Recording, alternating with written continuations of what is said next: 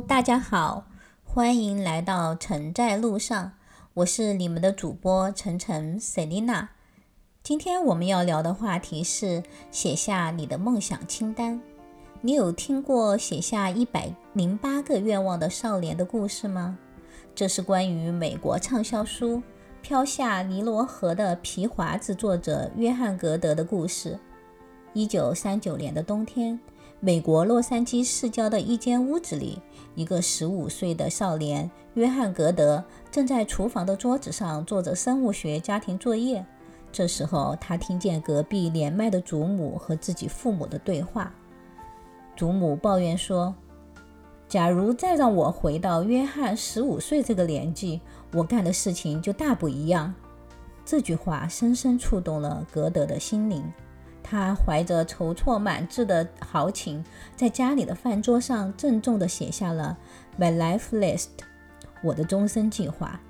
格德花了五个小时，一口气写下了一百二十七项详细明确的梦想目标：十条想要探险的河，十七座想要攀登的高山。他甚至想要走遍全世界的每一个国家，还要学会开飞机，学骑马。读完圣经，读完柏拉图、亚里士多德、狄更斯、莎士比亚等十多位大学问家的经典著作，乘坐潜水艇，弹钢琴，读完大英百科全书，结婚生子等等，大部分的计划看起来都那么触不可及。下面是这些目标的一部分，比如目标第一，探索尼罗河；目标第二十一。登上珠穆朗玛峰，目标第四十；驾驶飞机，目标第五十四；去南北极，目标第一百二十五；登上遥远美丽的月球。为了实现这些梦想，格德在他的小本子上写上了周计划和月计划。比如，他每周都要量体重、清理衣柜。分析食谱和自我检查行动的得失。每天早晨，他都花六十分钟练习杠铃、拉力器和单杠，以保持优美健康的体型。总之，他全力以赴地朝着自己定下的目标而努力着。每当他实现一个目标的时候，他便带着甜美满足的神情，在一个目标旁边画上一个代表成功的红色圈圈的标记。结果怎么样呢？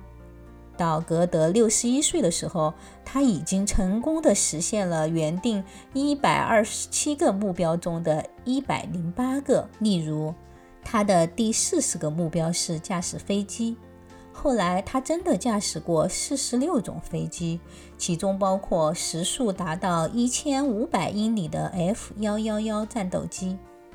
他把自己实现第一个目标的经历写成了《飘下尼罗河的皮划子》这本书，成为了一本非常畅销的书。有一个关于目标对人生影响的追踪调查，对象是一群智力、学历、环境条件都差不多的年轻人。调查结果发现，百分之二十六的人没有目标。百分之六十一的人目标模糊，百分之九的人有比较清晰的短期目标，百分之四的人有十分清晰的长期目标。根据二十五年来的追踪调查发现，他们的生活状况十分不同。百分之四拥有长期目标的人，二十五年来几乎不曾改变过自己的人生目标。他们始终朝着同一个方向努力不懈。若干年后，他们几乎都成为社会各界的顶尖成功人士。他们之中不乏白手创业者、行业领袖、社会精英。百分之九拥有短期目标的人，多半生活在社会的中上阶层。他们的共同特点是一些短期目标不断被达成，生活品质稳定上升。他们成为各行各业。不可缺少的专业人士，如医生、律师、工程师、高级主管等等。而那百分之六十一目标模糊的人呢，几乎生活在社会的中下层。他们安稳的生活与工作，但没有什么特别的成绩。而那百分之二十六完全没有目标的人，他们几乎都属于社会的最底层，生活过得很不如意，常常失业，需要社会救济。由此看来，目标对于人生有巨大的导向性作用。成功在一开始仅仅是一个选择，你选择什么样的目标，就会有什么样的成就，也就会有什么样的人生。没有人可以回到过去重新开始。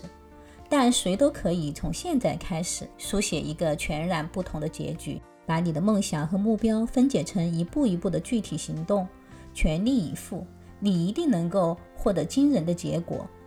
你有没有为自己制定一个一生的梦想计划呢？还等什么呢？赶快行动吧！你的想法会大幅度地影响你的行为。当你的大脑告诉你做不了，你却仍然选择行动。结果就会开始改变的。希望今天的分享能够引起你点点滴滴的共鸣和增加一些你我行走的能量。黑夜迷途里，我们是彼此的光亮。清晨，我愿是那一缕洒在你肩头的阳光。如果你喜欢今天的话题的话，还请点赞、订阅、分享和留下你宝贵的建议哦。欢迎关注我的 Instagram、Facebook、Podcast。Spotify